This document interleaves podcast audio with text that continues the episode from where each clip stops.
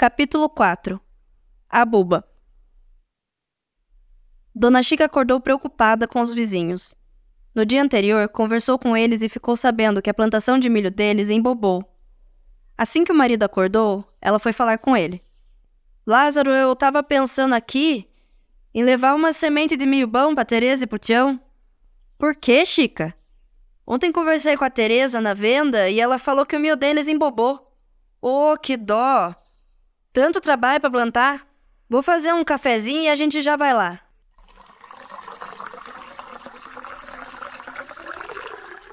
Filó acordou mais cedo que todo mundo para brincar de casinha. Era sábado, não tinha aula, então ela precisava aproveitar o tempo para brincar bastante. A menina juntou alguns cogumelos que estavam espalhados na mesa do quintal e levou para brincar embaixo da árvore. Maia acordou e levou um susto. Filó não estava na cama, nem na sala e nem na cozinha. A mãe, o irmão e os avós chamaram pela menina várias vezes e nada de ter uma resposta. Pitico viu a porta da cozinha aberta e gritou: Mãe, eu acho que a Filó fugiu! A porta tá aberta!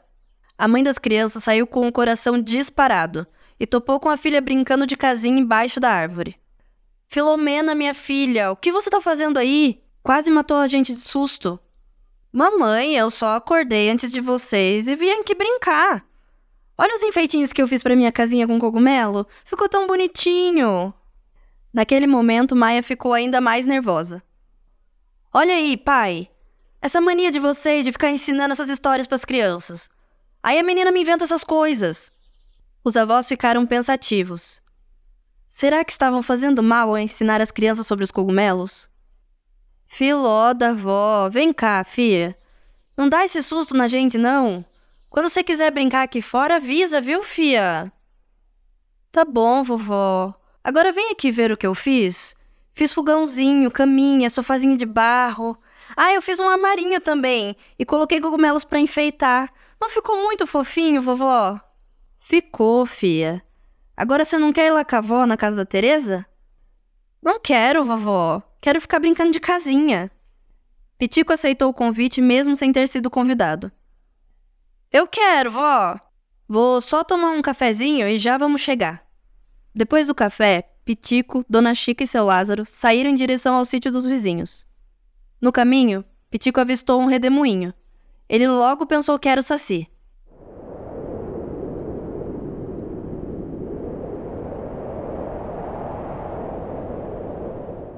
Vó, olha ali o redemoinho do Saci! A gente precisa de uma peneira para pegar ele! Seu Lázaro logo tratou de explicar.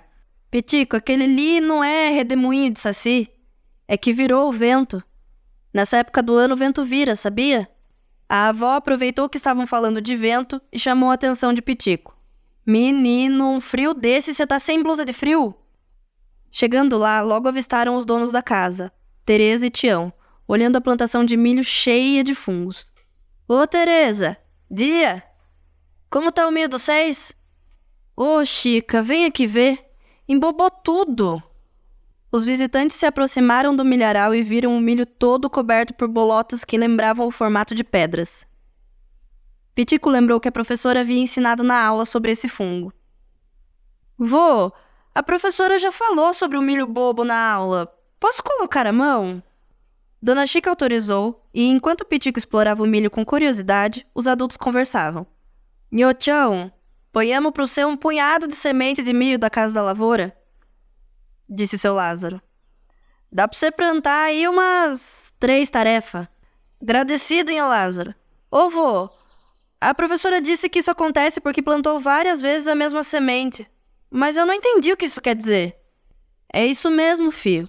Planta o milho, colhe, deixa secar, depois planta aquela mesma semente, entendeu? É bom variar. O vizinho Tião estava perdido nos pensamentos, lembrando-se do tempo da infância. E ô Lázaro, falando em plantação, lembra de quando a gente era criança e os antigos falavam do tardo boitatá nas beiras da estrada? Eu morria de medo de ver o tardo bichão de fogo. Os dois velhos amigos de infância riram da lembrança e seu Lázaro completou. Oh, se lembro. Teve um dia, falei pro pai que estava com medo da cobra de fogo e ele achou ruim. Disse para eu não ficar inventando bobeira de criança. Pitico ficou muito interessado na história. Vô, é o boitatá da lenda? É sim, fio. Mas o que acontecia era que o povo indígena de uma terra aqui perto plantava mandioca e tinha um jeito diferente de proteger a terra. Era fogo contra fogo.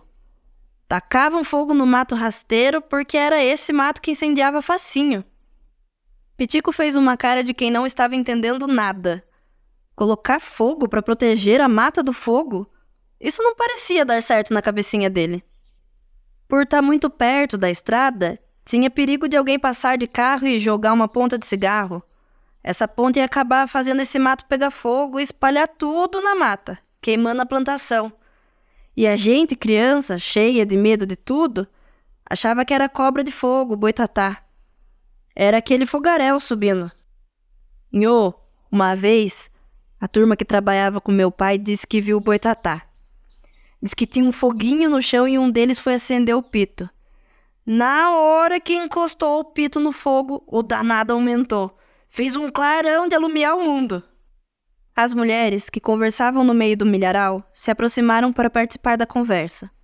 Dona Chica também se lembrou dos tempos de menina. Teresa, você lembra que antigamente o milho demorava para colher? Dava só duas vezes no ano. Era no começo e no meio do ano e só. Era bonita a colheita. Juntava as famílias tudo, Pitico. Fazia pamonha, mingau com frango, meu pai tocava viola. Era uma cantoria bonita que só. Teresa também se lembrava daquele tempo. Eu me lembro, Chica. Hoje tá tudo virado, né? Não chove mais como antes. Hoje planta milho até janeiro, fevereiro. Se o meu pai visse isso, ia cair de costas. Depois de alguns minutos olhando o milharal, seu Tião falou: É, agora é arrancar esse milho e plantar na primavera o milho da casa da lavoura. Pitico se lembrou de mais uma coisa que aprendeu, dessa vez na televisão. Vó, eu vi na televisão que no México eles comem a boba de milho, sabia? Todos os adultos fizeram uma cara de nojo. Como é que alguém gostava de comer aquele negócio? Olha, filho, aqui a gente não come a boba. A gente não, mas a criação até come, viu?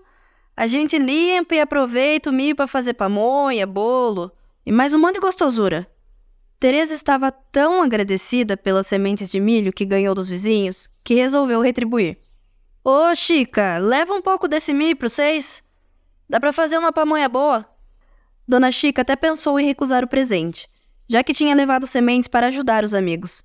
Mas ela não resistia a uma pamoinha.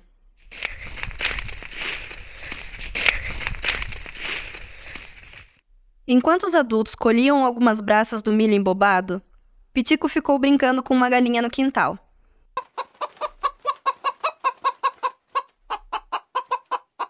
Em pouco tempo, os dois se tornaram amigos, e Pitico deu até nome para ela: Juninha.